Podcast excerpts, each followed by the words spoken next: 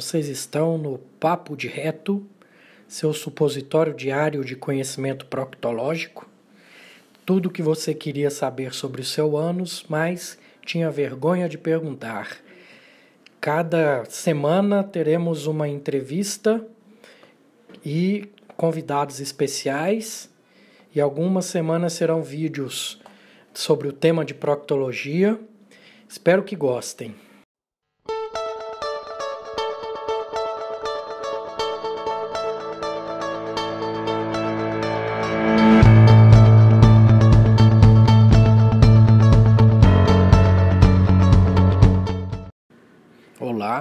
No episódio de hoje vocês verão o áudio da live que fiz com a minha irmã Daniela Borges. Ela é proprietária do Casa Madrinha. Lá ela explica do que se trata a Casa Madrinha. Instagram dela é @casamadrinha. E falamos sobre o que o cocô do seu filho pode dizer a você. Foi muito legal. Espero que gostem.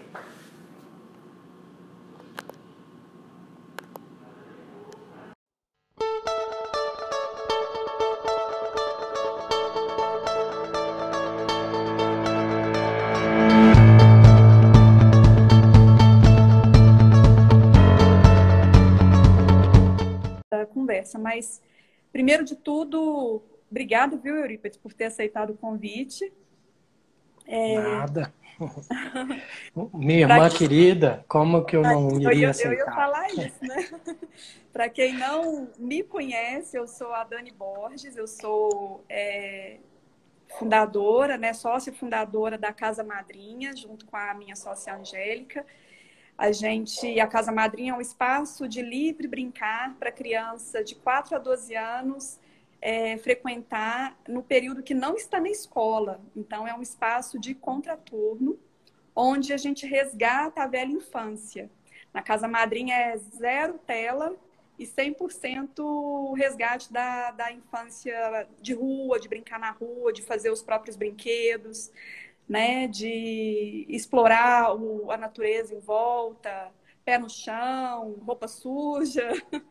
Então, é, é essa infância que a gente resgata lá, né? Um lugar feito assim com muito amor e, e que nasceu com muito, com muito amor para a gente resgatar é, essa infância que está um pouco assim, vamos digamos aí, perdidas no mundo digital, né? No mundo virtual. Então é isso que a gente faz lá. Depois, se vocês tiverem curiosidade para conhecer, pode seguir nossa, nosso, nosso perfil aqui no, no, Instagram. Em breve a gente vai lançar nosso site, que vai ser a nossa casa virtual, onde vocês vão poder conhecer bem mais detalhado, detalhadamente tudo que a gente desenvolve lá, né, com as crianças.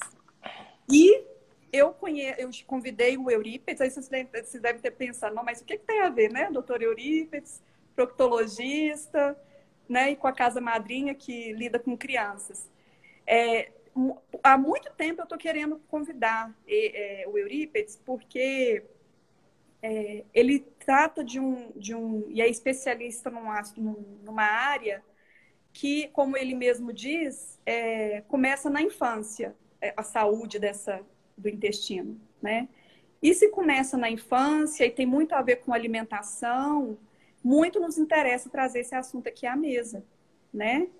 Porque a gente vê hoje crianças com uma alimentação muito, muito errada, né? Muito desregulada e tudo isso tem uma, uma é, repercute aí na saúde dela em, em vários níveis, né?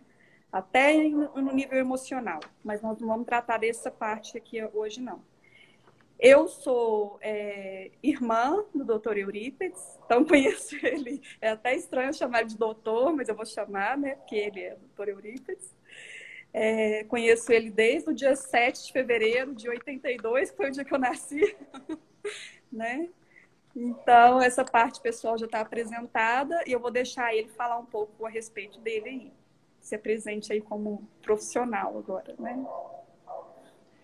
Boa noite, pessoal. Como ela disse, eu atuo na área de cirurgia geral, de coloproctologia, faço colonoscopia, faço a parte de assoalho pélvico, manometria no retal, fisiologia no retal, né? A live vai ficar salva assim, viu, Ana? E vai virar um podcast, só para vocês saberem. Eu tenho esse canal Papo de Reto, já tem um tempo, no qual começou pequeno, de, de, despretensiosamente, foi ganhando uma proporção que nem eu esperava. Né? Tem um ano de Papo de Reto, cresceu bastante e cresceu junto à responsabilidade que, que eu tenho, né? Para levar informações de qualidade para vocês. Tem meu livro também, Papo de Reto, de mesmo nome. Quem tiver, se quiser conhecer meu trabalho, entra bem no. interessante. Muito bom. Sim, então li. uma pegada bem humorada aí. Você leu, não? Você editou ele, né? Revisei. Isso tem uma pegadinha bem humorada justamente para chamar atenção aí para as patologias do intestino, certo? Tem que deixar claro aqui para vocês que eu não sou pediatra, não sou cirurgião pediátrico, porém, médico a gente tem que saber abordar o todo, né? Dei uma pesquisadinha aí para os temas que eu achei relevante trazer aqui para vocês, tá? Alguma coisa que eu não conseguir passar para vocês, ficar a dúvida, eu posso correr atrás depois, mas eu acho que vai ser bem completo, vai dar para entender o motivo dessa live, certo? Então vamos lá. Primeiro de tudo, né? A, a, até a, o tema da live foi a pergunta, né? É, o que que o cocô da sua criança está te falando? No entanto, a gente sabe que muitos pais, eu acredito que nem olha né, para o cocô do filho ali antes de dar a descarga. E é um assunto assim que realmente não é agradável, né? Vamos falar assim, a, é, é, a gente, o cocô realmente é um dejeto desprezado por nós, por achar que é nojento, por achar que ah, já tá, já jogou fora, então deixa lá, né? Para que olhar isso aqui? Então, fala um pouco dessa questão do, do, do assunto ser tabu e por que que esse assunto. E, ah, e às vezes acontece até da a criança curiosa que é, né? É, é muito curiosa, está aprendendo sobre tudo. Às vezes ela tem a curiosidade sobre ali o, o cocô dela e ela é ali repreendida, né? Não, joga aí, só tchau cocô, né? E vamos embora. Fala um pouco sobre esse tabu, doutor, e, e, e por que, que é, não é bacana, né? Ter esse desprezo pelo, pelo cocô. Vamos lá. O, a criança, quando está sendo desfraudada, vamos falar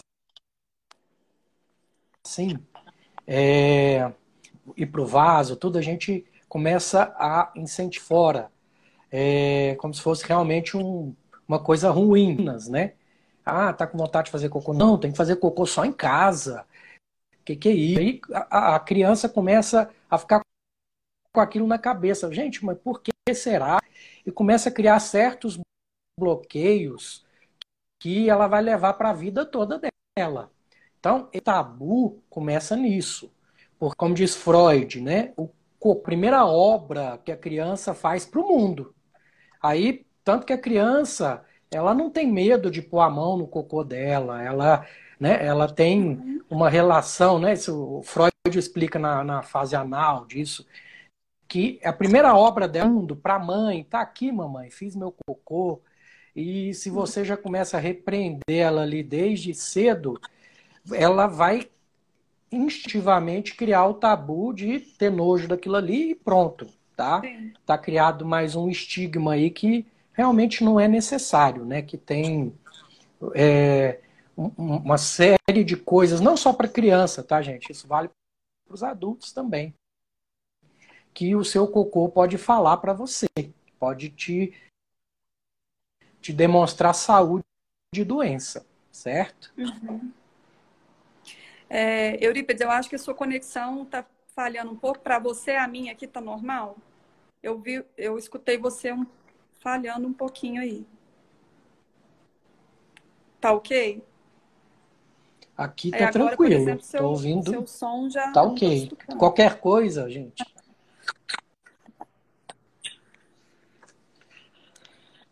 É, eu creio que seja aí, Dani, que a conexão aqui é boa. Que é onde eu faço sempre. Uhum. Mas vai ficar salvo Para quem perguntou, forma. isso, ó, até a Mari perguntou aí se vai ficar salva. Vai ficar salva, tá? No perfil da Casa Madrinha, vai virar podcast. então vamos lá. Agora tá vamos ótimo. retomar. Vamos retomar. A gente, você tinha acabado. Eu fiz aqui algumas perguntas, uma pergunta aqui básica para pra, as pessoas que estão ouvindo a gente. Pode ir respondendo aí, gente, porque vai mais para frente vocês vão perceber que que vai é, valer para o que o Eurípides vai explicar para vocês ali sobre alimentação, tá? Então a gente ele falou sobre o tabu e agora vamos passar para uma parte, Eurípides, que, que em que momento começa a saúde do intestino? Eu vi que você colocou na sua pauta a questão da amamentação, do parto normal, né? E uma palavrinha aí que algumas pessoas podem não entender muito bem o que é, então eu queria que você explicasse que é a microbiota. O que, que é a microbiota certo. e por que que, então, vamos a, lá. que é tão importante isso lá no comecinho, logo na amamentação. Aí uma coisa importante, Dani, que eu não pus na pauta, que é importante falar, é a questão do exemplo, tá? Não adianta nada você querer que seu filho coma bem se sua alimentação é péssima, tá? Uhum. Então, assim, eu, eu vi isso agora com os meus, eles estão melhorando muito a alimentação deles, de ver eu melhorar a minha. Ainda uhum. tem muito a melhorar, mas é também bem... você não pode impor, tá? Uhum. Imposição uhum. também não vai funcionar. Eles vão através do exemplo, à medida que eles for, for vendo você mudar, eles mudam também. Então é bom que melhora a família inteira, né? Sim. Essas mudanças de hábito a questão da formação da microbiota, porque nós temos um ecossistema no nosso corpo. E esse é, é, é todos nós somos um universo à parte, tá? É, cada um tem uma digital no dedo. Isso é mais específico do que a sua própria digital do dedo. Ninguém tem uma microbiota intestinal igual, tá? A assinatura da microbiota de cada pessoa é uma coisa. Microbiotas são esses serizinhos que vivem no nosso intestino, hum. tá? Nosso corpo como um todo, mas principalmente no intestino. O pessoal diz que, em termos de, de células, temos mais células é, de outros organismos na gente do que nossas próprias células. Tem um livro que chama 10% humano, que diz uhum. que célula com nosso DNA é praticamente só 10%. Então, para você ver a importância dessa microbiota uhum. e da uhum. gente cuidar muito bem dela, certo? Aí isso vem desde a infância, a questão da amamentação. Uhum. A criança, é, a própria amamentação já dá uma, alimenta um, uma proporção de, de carboidratos e gorduras que na natureza, nessa forma, só existe no leite materno, que é uhum. justamente para ganhar peso. Não existe mais nada na natureza que tenha a mesma proporção de carboidrato e gordura numa coisa só, tá? Então ele é feito para engordar o neném mesmo. E uhum. com isso tem certos componentes ali imunológicos que já fazem com que o neném comece a formar a flora, a flora dele, os lactobacilos, que vem da pele da mãe, etc. Né? Uhum. Isso entra a via do parto também. É, o ideal é o parto vaginal, parto normal. Né? Uhum. Isso aí foi até, para mim, um certo conflito, porque na questão da proctologia, o parto normal não é para todo mundo. Se você tiver uma pelve muito é, desproporcional, o neném não vai sair com rapidez, pode te causar uma lesão no seu assoalho pélvico que você vai sentir só lá na velhice. Então, é, discutir com o seu obstetra. Se porventura acontecer de não ter o parto normal, não, não é nenhum desespero de causa também. Tem certas coisas que a gente consegue ir, ir remediando, né? Uhum. Tirar um pouquinho essa questão da, da muita higiene, tá? É, pôr a mão no neném, tem que lavar a mão, todo mundo. Uhum. Não pode ter cachorro perto do neném. Tudo isso ajuda ele a formar a microbiota dele e uhum. vai evitar que ele tenha até alergias alimentares no futuro, tá? Então, então o excesso é... de higiene é, quando, a, quando ainda é bebê não é saudável. não. lavar tudo toda hora. Isso não é, não é bom. Olha aí, gente. Não é bom. Né? Quebrando aí alguns paradigmas. Ter... Isso, o neném tem que ter contato aí com uns bichinhos diferentes até para criar a própria imunidade dele. Porque senão, quando ele entrar em contato, aí vem as atopias, que são as alergias, né? Uhum. Então, pensando nessa parte da microbiota voltada à criança, é isso. Isso que você faz aí na casa madrinha, os meninos pôr a mão na terra, na horta, isso é excelente para uhum. ajudar na microbiota dessas crianças. Ah, que excelente. E, e aí a questão da, da, Então, então tá aí o, a resposta da, de por que, que a criança que amamentou, que, que amamentou por mais tempo, tem menos infecções lá na frente. É, tem, a, tem tudo a ver? Tá tem menos infecções, tem menos alergias alimentares, tá? uhum. tá? Porque a, ajudou a formar tanto a microbiota, porque assim, gente, 80% do seu sistema imunológico está no seu intestino, justamente uhum. por essa interação com essas bactérias. Então, essa bactéria está ali modulando o seu sistema imune. Então, muita gente tem doenças autoimunes, é, também por essa falta de contato com essas bactérias, né? Uhum. E, que acaba acontecendo aí na, na vida moderna de hoje em dia. Uhum. E agora me fala aqui, por que, por que, afinal de contas, então, que é é importante a gente olhar para o cocô da nossa criança? O que, que a gente pode ver ali que pode sinalizar alguma coisa para a gente? Pronto. Primeiro, ter o hábito de olhar vai te indicar quando tem alguma coisa diferente. Mudou alguma coisa no padrão do cocô dele, já começa a desconfiar, alguma coisa diferente que comeu, alguma alergia alimentar. E pensando nisso, por exemplo, catarro nas fezes, muito muco nas fezes, sinaliza que tem algo inflamado ali.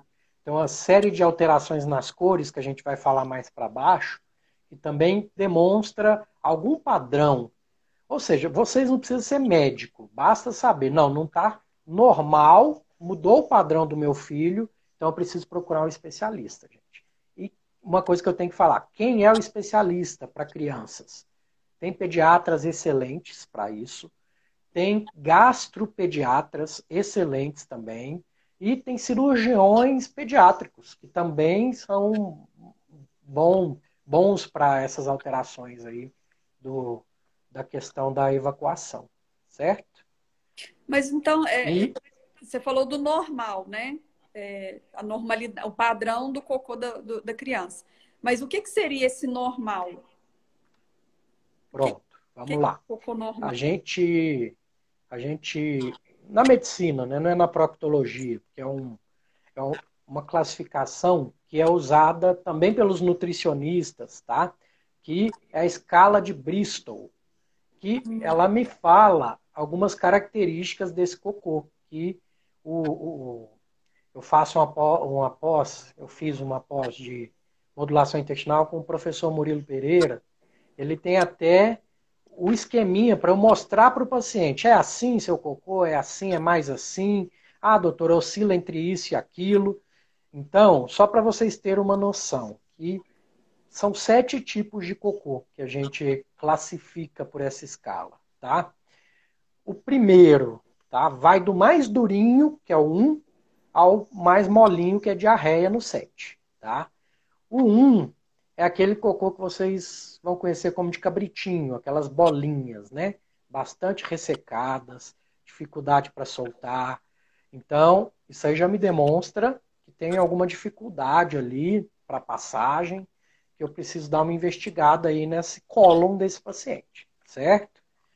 Tem um segundo, que é uma forma de uma salsicha, que ele é mais granuloso, que é, é, ele chega a ser mais durinho, mas ele esfarela mostrando que está tendo um tempo maior, é, esse cocô está ficando um tempo maior nesse cólon, resultando numa absorção maior, aí ele fica mais alterado, mais quebradiço, vamos falar assim. Né?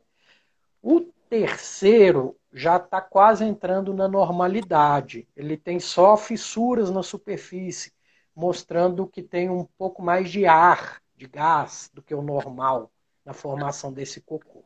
Uhum. E o cocô, que é a vedete do, do, dos proctologistas, dos nutricionistas, né? Que o, professor Murilo Pereira até brinca que é o, o cocô banana madura, né? Que sai. ele sai de uma forma bem tranquila. Eu até no meu livro eu falo, né? Que, eu vou falar mais para frente, que é uma das coisas que já pode tentar implementar nas crianças, que são cinco minutos para o seu intestino funciona para o adulto também, tá? Então esse é o cocô padrão, aquele que você esse não é pensa para fazer ele. Esse é o saudável. Você senta, ele sai, às vezes é, costuma brincar, não costuma nem sujar o ânus. Você passa o, o, o lenço umedecido, porque papel higiênico nunca, pelo amor de Deus, tá? Como proctologista eu abomino papel higiênico, tá? Porque ele só serve para me dar lucro, viu, gente? Só serve para dar lucro para o proctologista. Porque o ânus não foi feito para ser raspado. Alguém aí, quando vai limpar a boca com guardanapo, esfrega o guardanapo na boca? Não. Acho não, né? Vai lá delicadamente. A pele do ânus é mais delicada que da boca, então vamos cuidar dele melhor, né? Então, esse é o cocô vedete, vamos falar assim, né? Aí o outro cocô que vem a, além desse já é aquele que vem num, nos pedaços, no meio de líquido, vem o mais, mais soltinho, mais em peças, né? Você solta aquele que faz aquele barulho todo e sai em pedaços, vamos falar assim. Já demonstra que tem alguma coisa errada ali, que esse trânsito intestinal está meio rápido, não está dando tempo ali de absorver a água toda do, daquele cocô, certo? E o 7 é o aquoso, é a diarreia mesmo, né? Que até eu tenho um post aí que mostra o tizar bomba, né? Que é aquele buff que sai de... diarreia mesmo, sai o Puxa líquido, tudo. né? Uhum. Isso. Então, cada um me dá uma informação, gente. E tem gente que intercala entre um, entre outro. Uhum. Depende de muitos fatores, da alimentação. E agora a gente entrar nesses fatores mais importantes aí para manter a saúde do intestino de vocês. Uhum. É, então, porque eu acho que manter um padrão desse cocovedete que você falou, né, de sair igual banana madura, que não entendi muita relação, mas, mas deu. É porque a banana madura, ela é macia, ela é ah, molinha, ela sai com facilidade. Entendi. Ele não, ele não vai, ele, eu acho que é difícil ser um padrão principalmente para uma criança, eu acho, né? Que vamos falar que a relação, a relação de alimentos com ela eh, da criança, às vezes a gente abre muito mão, né? Da, de deixar uma coisa aqui que não é legal comer, outra coisa que tem muito corante, talvez, né? E aí essa Sim. variação. Então, como, como saber? Os processados. Que, o padrão processados não é uma, e ultraprocessados. Isso. E aí, tem, como saber que, que ser... esse padrão modificado não é um alerta de saúde, de saúde? É só porque de repente a alimentação mudou por algum tempo? Como saber que, que é, Tem alguns sina sinais, tem alguns sinais de alarme que a gente vai até discutir mais para baixo, né? Mas de qualquer forma, gente, aí vocês estão vendo a importância. Ela fez uma pergunta que se você não olhar o cocô do seu filho, você não vai nem saber se alterou o padrão, se não alterou. É e não vai conseguir nem fazer a relação com o que ele comeu, entendeu? É então, muitas vezes, no consultório, a gente acaba pedindo, juntamente com o nutricionista, que quem, um bom proctologista tem que ter um nutricionista ao seu lado, a gente pede um diário do cocô, vamos falar assim. Você, uhum. você vai fazer um mês para mim, escrever num, num, num diário e trazer para mim como é que está aquele cocô juntamente com o nutricionista, o diário alimentar, né? Pode ser uma semana só, dependendo, já dá para ter uma noção grande, né, do que a pessoa come. Porque a pessoa às vezes, ah, doutor, mas eu como tão bem. Mas vamos lá, me fala o que você comeu ontem, direitinho, passo a passo. Eu mostro várias coisas erradas ali que dá para melhorar, entendeu? Então isso é individual. Não tem jeito de eu te falar um padrão, mas se você ter o hábito de olhar, você vai sentir que tem alguma coisa errada, né? Uhum. O cocô normal é aquele que você não precisa pensar para fazer ele. Você senta no vaso, é medular. A evacuação é medular, vai na coluna e volta. Se você está raciocinando para fazer cocô, então já está errado. Então, uma coisa importante de falar nisso: nada de celular no vaso, você ficar olhando, ah, vou aproveitar e ver as notícias aqui no vaso. Ah, isso, é, gente, isso é, é legal de falar, porque criança, a gente põe criança, a gente vê hoje os pais colocando criança para comer com celular, para até tomar banho, né? No celular, assistindo ali um videozinho. E isso aí que você está falando é. é. um hábito, um mau hábito, né? Que a gente vai é, levando, levando e que não é bom, né? E aí a criança, então, na hora de ir ao banheiro, ela tem que ir ao banheiro, sem nada nas mãos, não é Sim. isso? E por que, que você, isso, por você... Que? Fala aí, por que, que é importante isso?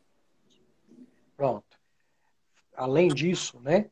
É, é justamente porque você vai acabar ficando um tempo maior do que o necessário, não vai dar a devida atenção, entre aspas, para esse ato, né? De, para saber se tem alguma coisa errada. Se você está prestando atenção no celular e tá lá, é, às vezes você nem vê se o cocô está saindo, às vezes sai só gás, é, às vezes o vaso é escuro, gente. Isso é uma coisa legal de falar também evitar esses vasos escuros, vasos mais claros, que aí a gente consegue ver melhor o, o conteúdo né, da, das fezes da gente e das nossas crianças. Uhum. E a questão das telas, Dani, é, é, importante também frisar na mesa, na hora de comer, gente.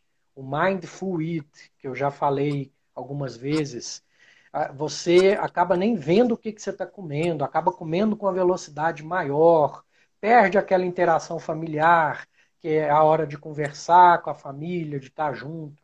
Eu lembro a gente, né, errado. A gente via TV comendo. Mas era uma interação familiar, a gente ficava vendo Discovery Channel, lembra disso? Todo mundo lá comendo. O leão comendo na tela lá. Mas isso aí a gente já era maior, né? A gente já era, assim, crianças Sim. maiores. Quando a gente era pequenininho Sim. mesmo, era na mesa. Eu lembro da mãe colocar a comida lá na mesa e a gente, todo mundo... A gente tinha uma mesa própria, ficava é. Ficava os cinco numa mesinha só, é. cada um com sua cor de prato. Então, ficou na memória, tá vendo? Uhum. Então, realmente a gente praticava o Mindful Eating e não sabia. Isso é importante para a criança, porque ela vai levar isso para o futuro dela. É. Ela vai saber na hora de comer, hora sagrada. Uma coisa legal que Oi, mamãe. você, Oi.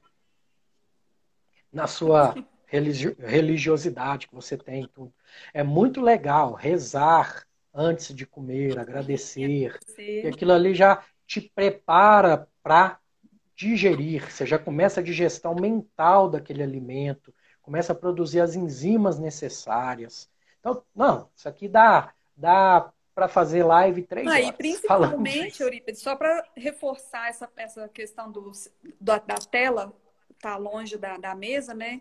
A, a, a criança ela está numa fase que ela está conhecendo os alimentos né? Então, se ela está distraída com outras coisas, é, é, é mais uma razão que a gente está dando para ela falar que não gosta. Ela nem, nem vê o que ela come, né? Então, Exato. assim, é muito importante mesmo. E isso é responsa responsabilidade dos pais. Tem coisas que a criança realmente não tem que querer, porque ela não sabe ainda, não tem autonomia para saber o que é bom para ela. A gente é que sabe né? Essa é, é uma da, não adianta, é das não adianta você tá? encher o prato do seu filho de verdura e você tá comendo lá o fast food do lado dele, né? Exatamente. Então... A gente é exemplo, né? E a gente dá o exemplo também de não estar com o celular à mesa. Esse mesmo exemplo da comida, né? Do que eu como, eu preciso também ter, dar o exemplo, então, filho, você não vai assistir, mas a mamãe também não vai, o papai também não vai. Agora é o momento da gente conversar, da gente aproveitar aqui junto, ó, né? E faz aquilo ali um, um hábito né? Que vai ficar para a memória para o resto da vida e vai repercutir na saúde, Exato. com certeza, né? Com certeza. É... Então, continuando, né? Seguindo no, nos temas que a gente escolheu lá, é... mais importante de todo, gente, a ingesta hídrica, beber água, tá? Parece que é uma coisa besta, mas gente, é... tenta raciocinar. E quanto de água você bebeu hoje? Para ter uma média para ver. Não deve ter chegado a um litro. É, tá? hoje eu vou Porque... confessar que eu bebi pouca. Tô até então, com um copinho aqui, ó. Então, é, tem que estar tá com a garrafinha do lado, que às vezes só de ver a garrafinha já liga aquela, aquela memória, porque assim, é uma coisa que eu falo, tá? Seu organismo não quer saber se você está dando água ou não para ele. Ele quer água. Se você não beber pela boca, vai entrar água de cocô. Você vai beber água de cocô, que vai absorver mais das suas fezes, um monte de antinutriente, um monte de coisa ruim ali junto. Mas e... como é água de cocô? Explica isso melhor. Pronto. O cólon, a função dele é justamente absorver água e sais minerais. Assim, a função básica dele, porque tem as outras funções né, que a microbiota consegue colocar, tá? Mas vou, vou falar o básico, é absorver água. Então, por isso que eu falo, aquele que fica com cocô muito tempo lá no cólon, sai mais ressecado porque puxou mais água daquele cocô. Hum. Essa água vai para o seu organismo. Tem gente que tem enxaqueca porque não bebe água, porque a barreira hematoencefálica, que é o que separa o cérebro do, do sangue, também é permeável. Se o organismo vai puxar água dali, você vai ter enxaqueca. Você vai encher de espinha no seu rosto, porque a água de cocô não é a mesma coisa que a água limpinha que você bebe. Então, gente, está tudo interligado. O organismo é lindo, é perfeito, é, é a máquina perfeita. Ele vai pegar água. Então, ou você gente, escolhe, bebe água de cocô ou bebe água limpa. Ah. É, eu vou preferir a minha água limpinha aqui, viu? Depois dessa, eu não sabia, não. Pronto é, é, a parte mais importante, tá, gente? É essa questão da, da água. E a criança que está formando hábitos. As fibras são muito importantes para as crianças, tá? Da onde vêm as fibras? Solúveis, insolúveis? Dos vegetais. Quanto mais colorido, melhor. Nesse caso, assim, da criança que está criando o paladar dela, você tem que introduzir isso na vida dela, sim. Cores, texturas, alimentos diferentes mistura ali na, na comida que ela está acostumada, quando ela vê, já comeu. Cada um tem uma tática, né? Quem é mãe sabe, né? É. Mas você, enquanto está sob sua jurisdição, tenta introduzir o máximo de, de cores e texturas possível. Depois, quando ela tiver com o livre-arbítrio dela, ela decide o que fazer. Mas eu tenho certeza que aquela memória sentimental, foi minha mãe, eu comi, foi ela que me mostrou o que, que é isso, fica na memória come nem que seja por obrigação. Vamos falar assim, às vezes a gente não gosta, mas fala eu como porque faz bem. Vai ter uma fase que vai ter que ser assim, é. até você começar a entender. Adulto, tem muito adulto que é assim, gente.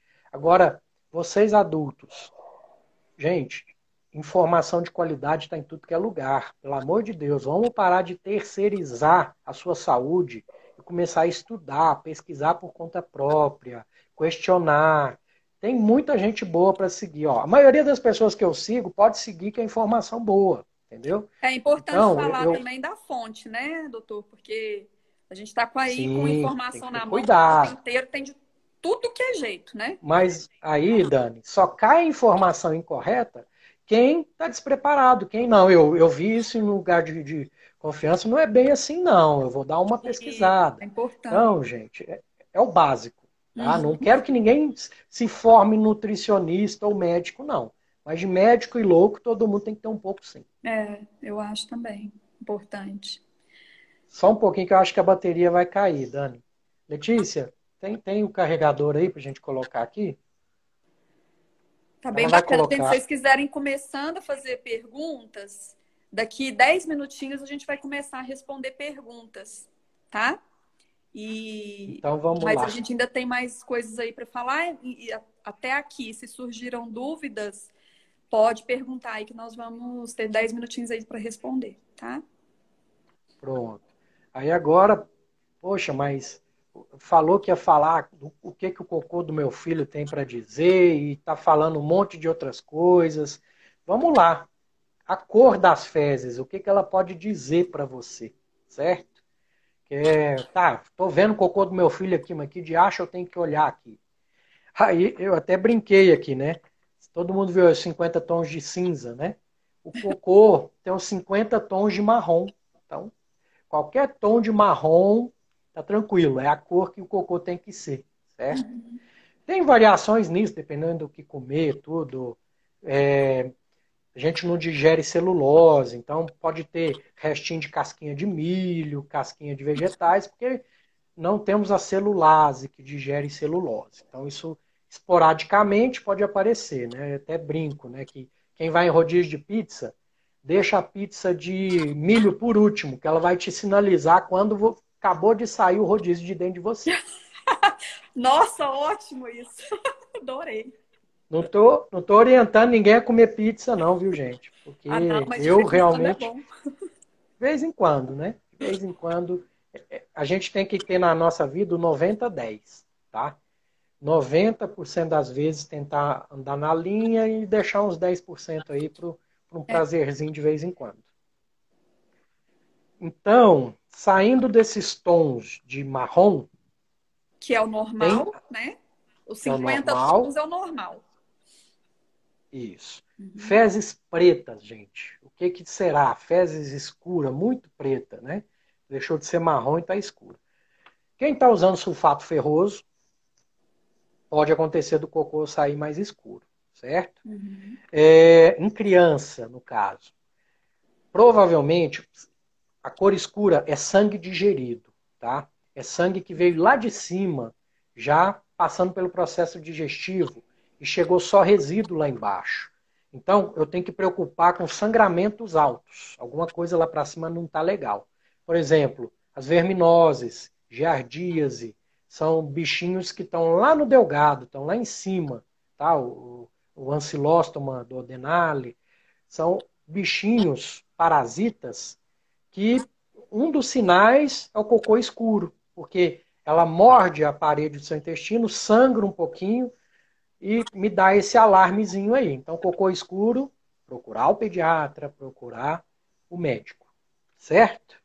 Certo. Fezes mais amareladas, tá?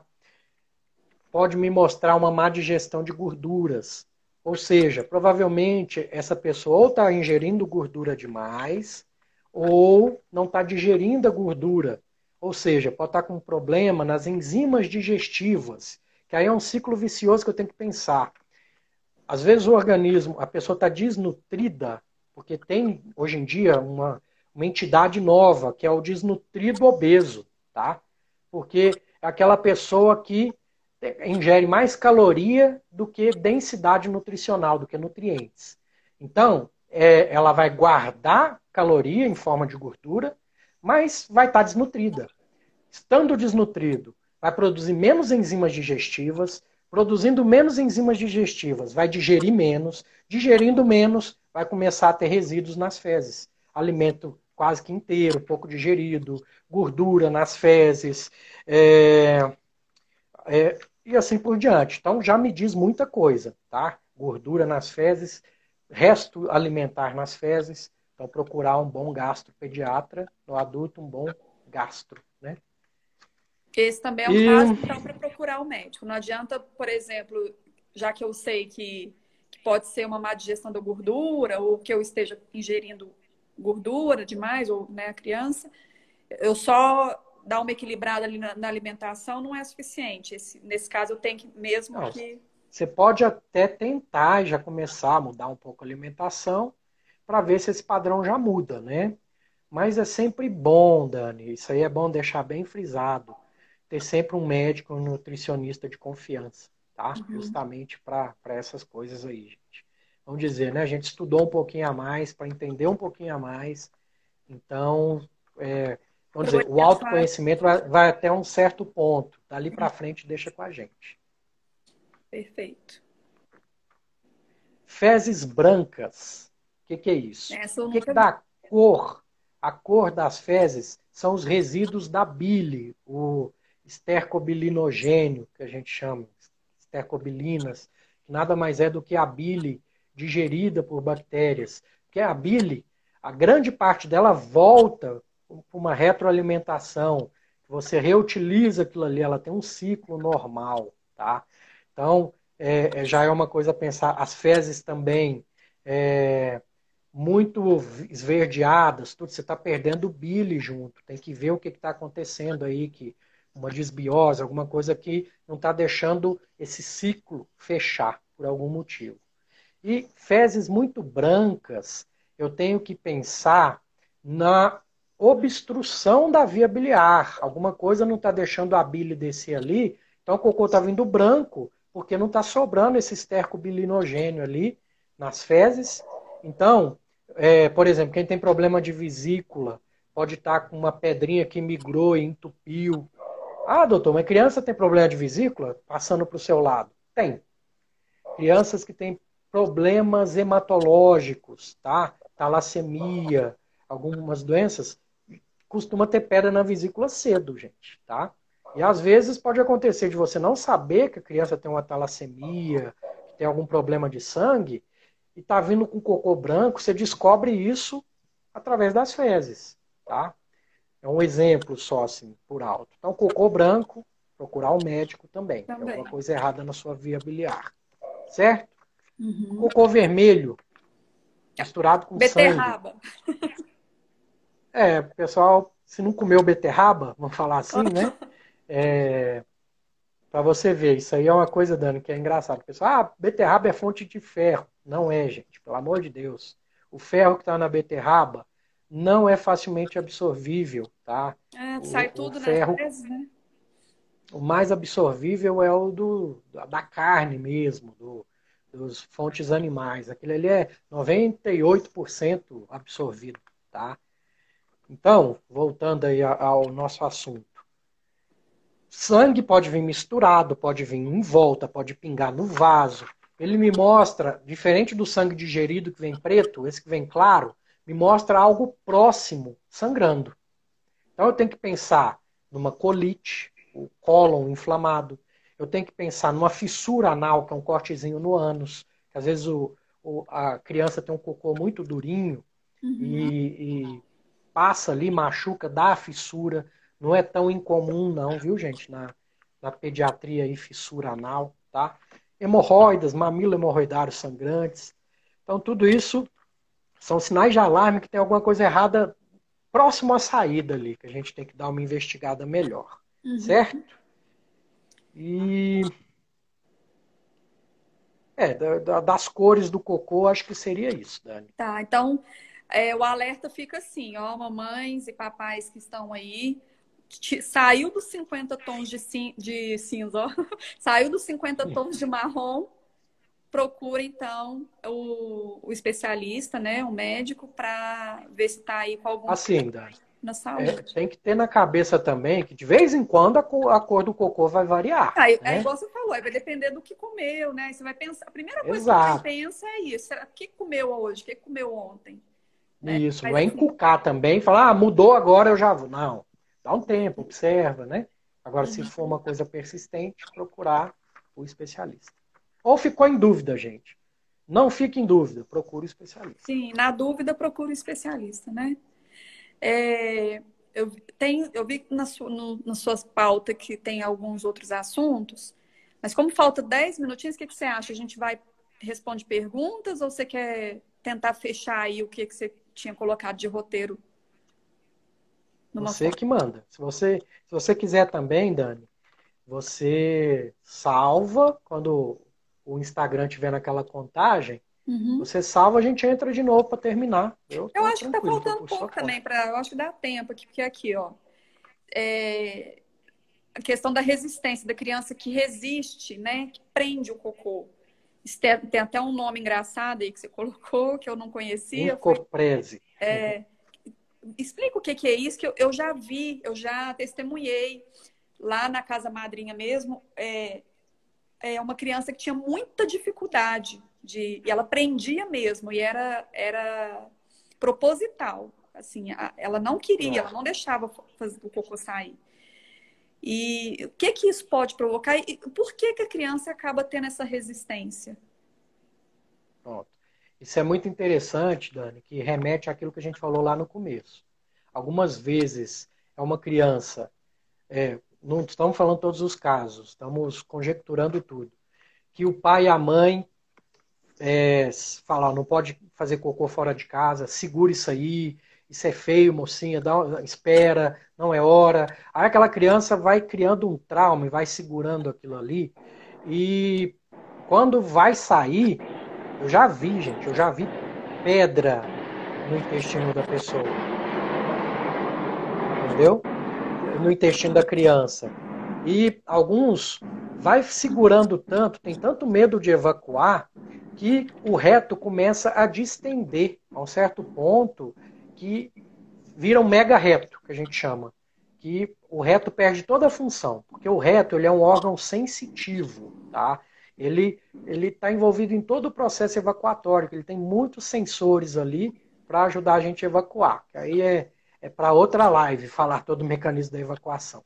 Mas de qualquer forma, gente, é uma criança que está segurando aquilo ali de forma é, constante, ou porque quer, ou porque tem medo de evacuar, ou porque fizeram medo nela na questão da evacuação, e pode criar verdadeiros estigmas, tá?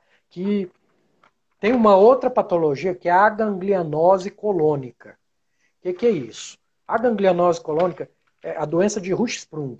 A criança nasce com aquela doença, quando ela tem no cólon todo, já, já fecha o diagnóstico, porque ela não vai evacuar, barriguinha estufadinha. Essa uhum. criança tem que operar ainda recém-nascida. Tá? Uhum. Aí o cirurgião pediátrico entra em ação. Agora, tem umas crianças que têm um segmento ultra curto do Hirschsprung. Eu vou explicar para vocês, gente. Temos dois plexos no nosso intestino, nervosos, que fazem nosso intestino movimentar. O Meissner e a Auerbach. Essa criança, por uma malformação, um anel do reto dela, um anel pequeno, curto, ultra curto, um pedacinho pequeno, fica sem esses neurônios. E basta isso para prejudicar todo o processo evacuatório. A criança pode até evacuar, mas vai evacuar com uma certa dificuldade. E tem uhum. gente que vai descobrir isso só na adolescência, porque acha que é normal aquele intestino preso daquele jeito. E eu atendi recentemente uma garota de 12 anos que tinha uma pedra dentro do, do intestino, do reto dela. E essa pessoa tem escapes de fezes sem perceber. Oh. Porque o reto ele é feito para ficar vazio. Se tem uma pedra de cocô ali dentro estimulando ele, o, o, o ânus, que tem o mecanismo de defesa, o esfíncter interno, vai relaxar sem ser necessário. Aí a criança faz um esforço, alguma coisa, suja a calcinha, suja a roupa. Aí, vamos dizer, né? Começa o bullying, começa a piada e não sabe que realmente é uma doença que tem, tem que tratar. O que fazer, vamos falar assim, tem que tratar. É uma coisa séria isso. Sério. Na, na, pediatria e na cirurgia pediátrica. Certo? Uhum. E olhar para o cocô, ele também ajuda a gente a ver a questão das intolerâncias alimentares, né? Questão do muco nas fezes. É, aí entra um bom nutricionista para tentar tirar essas coisas, né? Mas o mais comum aí, que a vedete disso, é o leite, né? Leite de vaca. E o leite de vaca, Dá, ele é bom para Isso, ele é bom para o bezerro, gente. Ele não é bom para a gente, não, infelizmente, tá? Vocês que bebem muito leite aí, tenta. E não tem nada, tudo bem, mas tenta dar uma diminuída, que algum grau de inflamação aquela caseína, né? nem a lactose, a caseína do leite pode te causar. Então é importante dar uma olhada aí na questão do leite de vaca nas crianças. E pelo amor de Deus, não leite de soja também, que é pior ainda, é cheio de fitoquímicos e só só vai piorar, ainda mais nos menininhos, né? Pode aumentar os, os xenestrógenos aí, piorar até o desenvolvimento deles. Mas o leite de vaca, você é, exclui? Ou, ou, a questão de diminuir a quantidade que toma já é suficiente? Ou é melhor nem tomar? Como, como? Isso é depende é de muitos fatores, uhum. tá? Tá, Dani? Isso aí é, é individual. Tem que conversar, sentir da, da criança, né? Mas o ideal, gente, a gente. Leite é lenda, isso aí que é, que é fonte de cálcio. Não, tem. Uhum. Fonte de cálcio é carne, carne vermelha, é ovo, o, o, o cálcio que tem no leite ali, é, é, ele praticamente é muito pouco absorvido por conta dos outros componentes que tem no leite, entendeu? Então uhum. tudo isso tem que pôr na balança. É um alimento dispensável. Se for possível ficar sem, melhor. Certo. É, vou, vou aqui para para as perguntas. Eu acho que vai dar tempo de responder uma. Se cair, gente, a gente volta. Se vocês quiserem continuar com a gente, a gente volta, não tem problema. Não sei como é que o Eurípides está de tempo ali. Mas Tô vamos. Tranquilo. Mas só salva, viu? Porque senão minha, uhum. minha assistente não consegue pegar para transformar em podcast. O Ronaldo pergunta, falou. Gostaria que falasse sobre diverticulite. Já tive seis crises de diverticulite. Sempre estou com problemas intestinais, além de outras complicações. O que posso fazer para melhorar esses episódios? Vamos lá.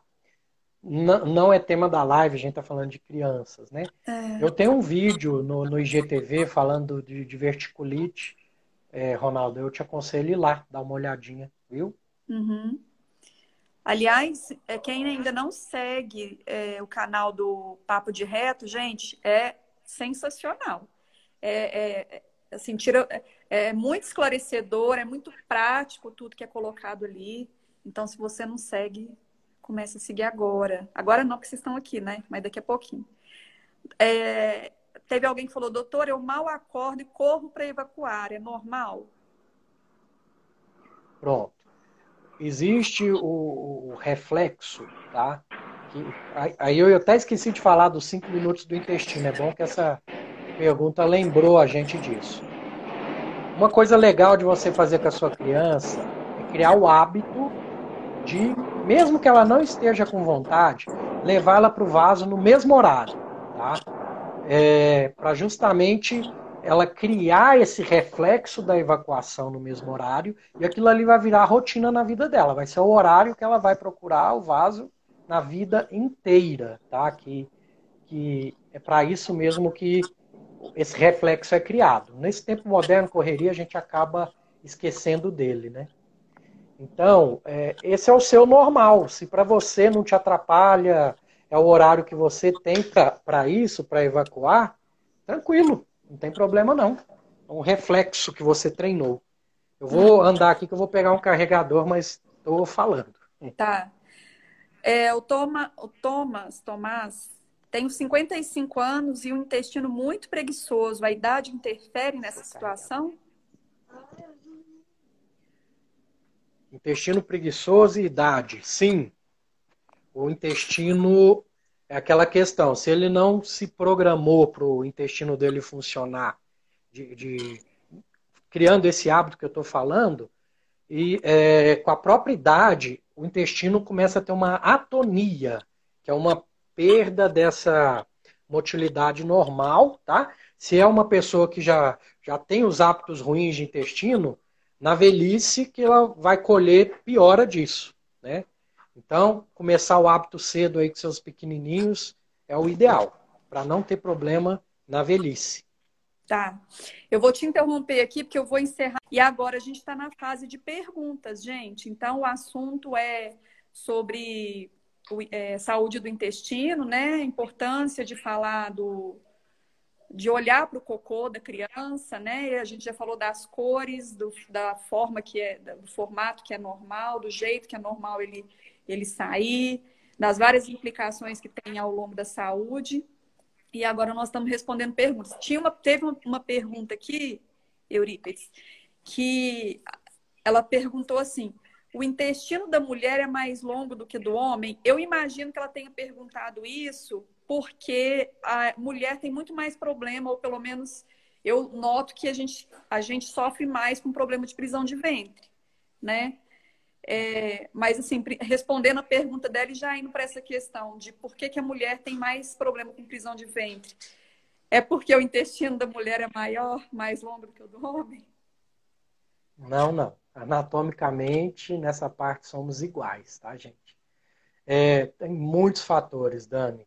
Os, oscilação hormonal de vocês, tudo isso é, faz alterar o ritmo intestinal de vocês. Mas tá? mesmo na infância? Sem contar, mesmo na infância, tá? É, as meninas têm, têm o, o, os hormôniozinhos dela, mas eu acho que a pessoa perguntou para adulto mesmo. Na criança, acho que não tem diferença. Não, não. não a pergunta menina. foi se o intestino da mulher é mais longo que o do homem. Aí eu que. Eu é, que, não. Que aumentei a pergunta. Não. Não, mas aí a mulher, não a menina, não a criança, fica bem claro isso. Uhum. Tem essa variação hormonal, né, que influencia muito aí no, no ciclo do intestino de vocês, tá? Uhum. Endometriose, tem uma série de outros fatores que a gente tem que colocar na balança quando a questão é saúde intestinal da mulher. E eu Uhum. tenho certeza que a maioria das mulheres bebem pouca água também, se pôr na ponta do lápis. Será? É, deixa eu ver, tem mais pergunta aqui. A Maju perguntou: e quando dói para defecar? Por quê? Aí tem que investigar a porção final do seu intestino, tá? Pode ser fissura, pode ser hemorroida, tem é, vários fatores que eu tenho que dar uma olhada ali no ânus, tá? Aí tem que Uhum. procurar, se já for maior de 12 anos, um proctologista. Se não, tem que procurar um gastropediatra ou um cirurgião pediátrico para dar uma investigada por que está doendo para evacuar. Evacuar é, tem que ser um reflexo. Você não tem nem que pensar para evacuar. Se está pensando para evacuar, está errado. Se está doendo para evacuar, está errado. Tem que ser igual eu falo no meu livro. Uma maquininha de churros, que você liga, sai, desliga, acabou. Tá feito. É, eu acho que mulher sofre mais com isso mesmo, viu? E a, a Maria Júlia que perguntou aí é, é a minha Maria Júlia. Ela, desde pequenininha, desde bebê, ela tem. E ela amamentou um ano amamentando, só no, só no seio mesmo, sem, sem nada, é, nada a mais, né? Nada para complementar.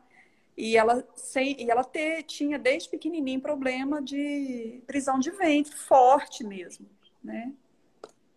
Vai saber. Nunca, nunca investiguei, não. Mas tá aí reclamando que tá doendo, ser, né? Pode ser muitos fatores. Tem que. Ela já é uma mocinha, então ela pode ir no proctologista mesmo. Aham. A Márcia perguntou aqui como diminuir a quantidade de gases.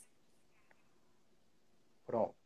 Essa questão dos gases, gente, já entra num, num detalhezinho que chama disbiose, tá? Disbiose nada mais é do que um desbalanço da microbiota, tá? Cresceu o bichinho no lugar errado.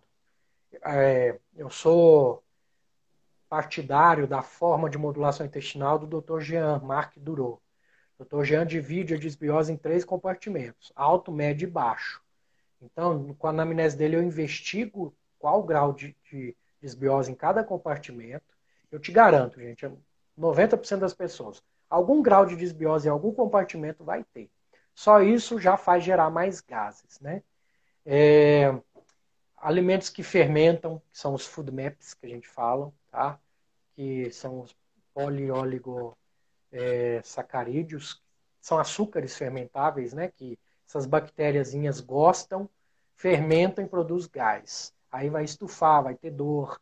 Às vezes tem que ir num nutricionista para aplicar o protocolo de Low Food Maps, é, que nada mais é do que tirar tudo e introduzindo um por um devagarzinho para ver qual que está dando sensibilidade para tirar aquele ali de vez, certo? Uhum. Você tem noção, maçã tem Food Map, cebola tem Food Map, tem uma lista de alimentos imensas com, com Food Maps aí que que um bom nutricionista vai te ajudar a, a descobrir qual que é.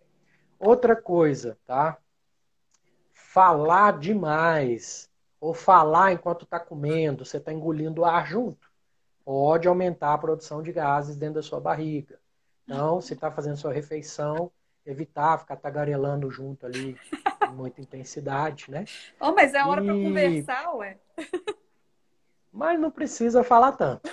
Vamos falar assim, né? Curta Mas é porque, Dani, junta tudo, Ah. junta todos os fatores, né? A pessoa já está com desbiose, já está inflamada, já está tem um, um certo componente de intestino irritável que aí entra os food maps. Então, é, se você não está conseguindo sozinho resolver esses gases, procurar o especialista, tá? Uhum.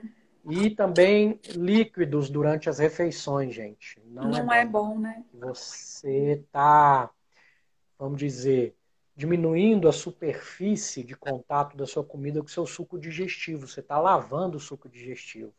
Então vai ficar coisas pouco digeridas ou má digeridas, que vai ser comida para quem? as suas bactérias. Aí nenhum líquido, né? Aí a gente está falando de suco, de água, líquido nenhum, né? É bom.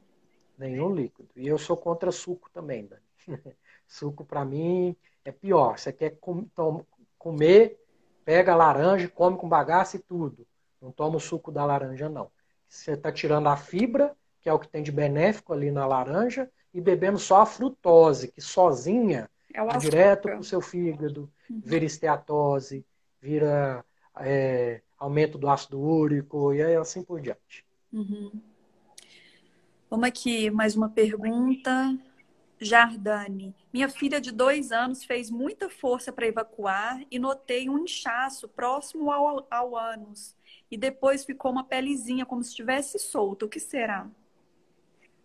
Pronto. Pode ser várias coisas, tá? Mas do que você está me relatando, provavelmente é um plicoma. Plicoma é um excesso de pele resultante de uma inflamação que porventura ocorreu, tá? Uma hemorroida que cicatrizou, uma fissura, principalmente, que cicatrizou. Seu, é, provavelmente, isso apareceu do lado contralateral, do lado oposto a onde estava a lesãozinha que fez o ânus da sua filha. Porque o organismo dela aumenta a pele ali para proteger a área doente, tá? Isso até cicatrizar. Depois que cicatrizou, essa pele regride, mas não regride 100%, sobra um pouquinho, que é o plicoma. Eu costumo falar, você vai morrer com isso, mas não vai morrer disso. Não tem perigo nenhum essa pelezinha em excesso aí. Então, ele pode ficar despreocupado. Foi só pela força a mais que ela fez mesmo, né? Mas se ela persistir com esse problema de ter que evacuar, fazendo força sempre, procurar o gasto pediátrico. Uhum. A Solana falou assim: comecei a LC, não sei, você deve saber o que é. Comecei a LC há mais de low seis carb. meses, low carb, há mais de seis meses e não tenho problemas de intestino. Só que só evacuo de quatro a cinco dias de intervalo as pessoas acham que não é normal. Eu tô bem. E ela tá Pronto. bem? ela tá bem desde que, quando ela vai evacuar nesse quarto dia, sai a banana madura, igual eu te falei. Ela não tem que fazer força, não, não é problema. Ela senta no vaso e se resolve, tranquilo, sem problema. Quer dizer que você está fazendo uma low carb bem feita, à base de alimentos de verdade e está sobrando muito pouco resíduo para você jogar fora. Aí seu organismo está juntando aquele resíduo de quatro em quatro dias. Não tem problema. E tem uma mãe aqui reclamando do cheiro do cocô do filho. a gente não falou muito do cheiro, né? Mas aqui a Eliane falou o cheiro do cocô. Depois que meu filho de 10 anos usa o banheiro, fica insuportável. Já falei com a pediatra, mas ela não deu muita importância. Afinal de contas, o cheiro do cocô indica ou não indica alguma coisa aí? para a gente? Indica. Indica que provavelmente ele não está digerindo direito o alimento dele, está sobrando muito resíduos para aquelas bactérias comerem, vamos falar assim, né? Geralmente é, é resíduo de proteína animal, vamos falar assim. Ele não está digerindo direito essa proteína animal, chega lá embaixo, as bactérias proteolíticas, que são bactérias resultante de uma disbiose, de um desbalanço, tá? Elas vão comer aquele, aquela carne que não foi digerida corretamente. Então, vai produzir cadaverina, potrecina. Então, olha o nome das coisas que produz. Nossa, que Deus. são extremamente fétidas, tá? Uhum. Então, esse menino tem que procurar, sim, um nutricionista que tenha essa abordagem de modulação intestinal para ver a questão das enzimas digestivas dele, para reeducar essa alimentação dele, que deve estar tá com, com é, menino de 10 anos, deve estar tá com comida, é o que a gente fala, comida de lanchonete, né? Que é a junk food, né? Então, tudo isso tem que pôr na balança. Uhum. É, das perguntas que estavam aqui, já, fiz, já respondeu todas. E a nossa live até já estendeu mais aí do que a gente previu, né? Muito bom isso, bom sinal, né? Que as pessoas estão é, interessadas no assunto e, e realmente é um assunto muito, muito interessante da gente se aprofundar um pouco e começar a não desprezar tanto, né? O, o cocô, porque realmente ele é, pode falar e, coisas e importantes. Falar de cocô, Dan, falar de cocô é comigo mesmo. Eu sou apaixonado por microbiota intestinal. É uma paixão recente, né? Que eu já era apaixonado pela proctologia. Aí descobri esse mundo novo, né? comecei a low carb também, tá? Eu sou low carber também, vamos falar assim, tá? Uhum. É, mudei minha vida, é, a Dani você sabe. Você já se beneficiou, já... né, bastante da, da alimentação low carb, né? E, Exato, e viu, né? e viu aí questão da comida. na sua saúde mesmo a diferença grande, né? Quanto, quanto que você perdeu Sim. de peso? Eu perdi tem já um ano, então vai fazer aniversário, que eu perdi 20 quilos e nunca mais achei, e não quero achar mais não. Coisa boa. E tomara que você não encontre mesmo. Então você quer dar. Eu fiz meus exames, fiz meus exames de sangue recentes, está tudo muito bem, obrigado. Que bom. Aquela tendência de diabetes, de pressão, de tireoide, nunca mais. Então, gente, segue. Quem ainda não conhece o Papo de Reto, segue lá. E quem ainda não seguia a Casa Madrinha, segue também. A gente está aqui em Uberlândia, mas com planos aí de ir para onde Deus levar, né? A Casa Madrinha não nasceu para ficar num lugar só. E é um projeto é, muito bacana aí para a gente reverter e trazer de volta aquela infância que é tão rica e que, e que é, faz tanta diferença aí para nossa vida é, sim, né, para a vida inteira, né? Eu falo que é adulto que eu sou hoje, o adulto que o meu irmão é hoje, o adulto que os meus outros é, três irmãos são. É, é, é, muito do que da infância que a gente teve, né? Uma infância livre, uma infância que a gente construía as coisas e a gente tinha liberdade para fazer, para descobrir, né? Então, assim, é, é isso que a gente que a gente traz de volta lá na, na casa madrinha. É, dá aí suas considerações finais, é, Eurípides, que que você considerar importante. Eu já agradeço demais, achei sensacional essa live. Eu vou ficar procurando temas que podem ser interessantes para a gente trazer e tentar é, fazer outras aí depois. Excelente. Pessoal, papo de reto, eu coloco tudo ali bem mastigado, sou bem acessível. Todo mundo que quiser pode perguntar no direct que eu respondo com todo prazer, tá? E eu encaro como uma missão também, tá? Que é de orientar vocês, o meu livro tem essa pegada também. Tem coisas ali que a pessoa lê que nem sabia que existia. Eu coloco de uma forma até lúdica mesmo, uma coisa bem, bem mastigadinha mesmo, tá? E é isso. Quem quiser comprar meu livro no Galeria Olaria, tem o livro físico. E o, no Linktree da, do Papo de Reto tem o, o livro digital. Então tá, gente. Muito obrigada por todos vocês aí terem participado. Gostei demais da, das perguntas, né? Bem dentro do assunto que a gente estava tratando. E espero que tenha sido bem bacana aí para vocês, né? Esclarecedor e torne prático aí na vida de vocês, tá? Então agora passem antes de falar o tchau pro cocô, dá uma olhadinha no cocô. e vamos, vamos, vamos ficar de olho aí, tá bom? Beijo para vocês. Muito obrigada mesmo e até a próxima. Gratidão e carpe diem. Até mais. Tchau, tchau. Fiquem com Deus.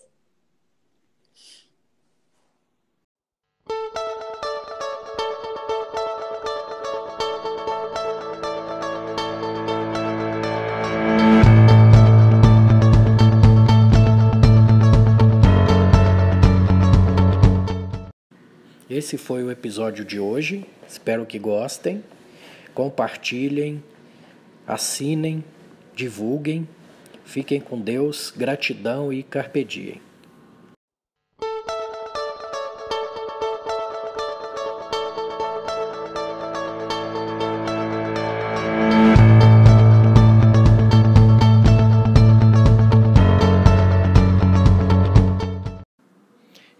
Esse foi mais um episódio do Papo de Reto, seu supositório diário de conhecimento proctológico.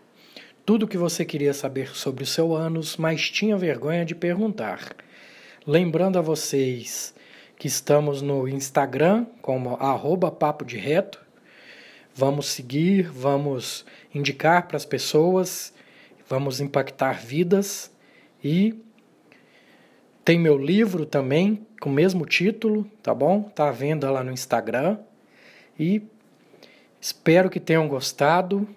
Até a próxima. Fiquem com Deus e gratidão sempre e carpe diem.